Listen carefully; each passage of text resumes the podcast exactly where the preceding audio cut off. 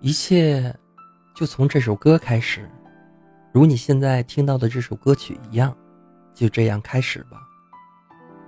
此时此刻，我在想如何说起啊？这其实是非常麻烦的事情。沟通这件事儿本来就是一件麻烦的事儿，而从何说起更是难上加难。现在的人都太忙、太累、太辛苦。能静下心来的人越来越少，可能是没有时间，或者有不能停下脚步的理由。这或许就是社会上所说的浮躁吧。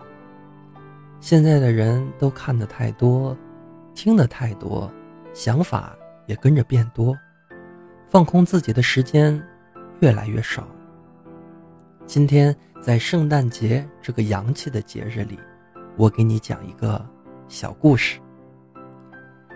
从前有个上小学的小朋友，班级里因为要准备十一国庆节的节目表演，老师提议让班级里每个同学都参与一次演讲的机会，也就是之前写好稿子，小朋友们呢一人一句。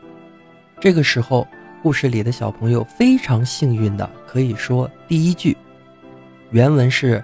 我国是伟大的国家，它有五十六个民族。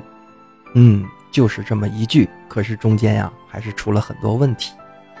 也许是紧张，也许是激动，他总是把第一个字“我国”的“我”字拉得特别特别长，引来班级里同学的笑话。他呢，就站在原地，大脑一片空白，全部放空。课间休息，他拿出了那份稿子。把我国是伟大的国家反反复复练习了好多好多次，先是给同桌听，然后准备好了再去给老师听。最后的结果还是说不好，老师开始苦口婆心的说道：“我国的‘我’字不要那么用力，不要拉长音，你呀再试一试吧。”上课铃这个时候响起来了。老师收拾好他的教材，准备出门，并提醒他一起回教室。路上，小朋友一边低着头继续喃喃自语那句演讲词。这个时候，老师摸摸他的头，对他说：“你一定会做得很好的。”小朋友抬起头，四目相对，这是他第一次这么近距离地观察老师。黑色的长发，淡淡的微笑。与那一抹红唇，也许是抬头仰望的原因，阳光跟老师在同一个角度，他觉得老师好美呀。等到回过神来，已经是同桌一边抠着鼻屎，一边嫌弃他越过了三八线。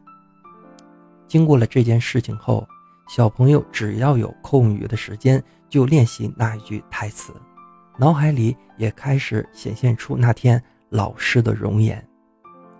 简短截说，到了表演的那一天，一切顺利。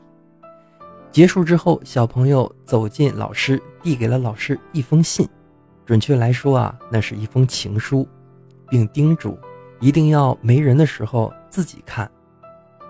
就这样，怀着忐忑的心情，第二天来到了。小朋友被老师叫到了办公室。究竟会是怎样的结局跟答案呢？老师略显严肃地讲：“你的请求我不能接受。”下一句话还没说完，小朋友就已经开始泪流两行。老师倒是被这个突然的回马枪打得措手不及，急忙的帮小朋友擦眼泪，并且安慰道：“我答应做你的朋友，只是我不能做你的女朋友啊。”小朋友哇的一声哭得更厉害了，这个时候老师呢居然哈哈的笑了起来。后来一边哄着小朋友，一边带他去了学校里的食杂店，买了不少好吃的。走的时候呢，老师一边微笑一边说着：“你会找到一个比老师更漂亮、更好的女朋友，因为你很勇敢，而且很优秀。”小朋友左手吃着棒棒糖，右手牵着老师的手，抬头看看老师，像极了那天的样子。只是，这一次他说话的时候，老师的眼睛看的是前方。从此，小朋友跟老师成了笔友，他们会互诉心肠，信件里充斥着小朋友的天真幼稚，更有着老师的善意、鼓励跟期望。而我们的这个小故事就此结束。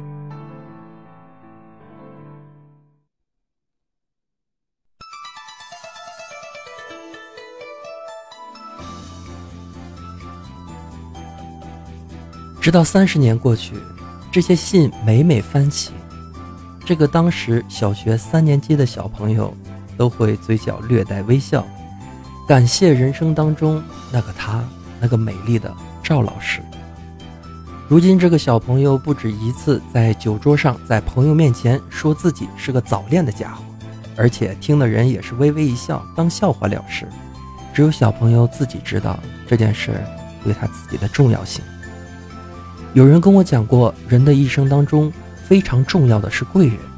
那个时候我还小，我以为贵人就是富有的人、有钱的人，他就是贵人。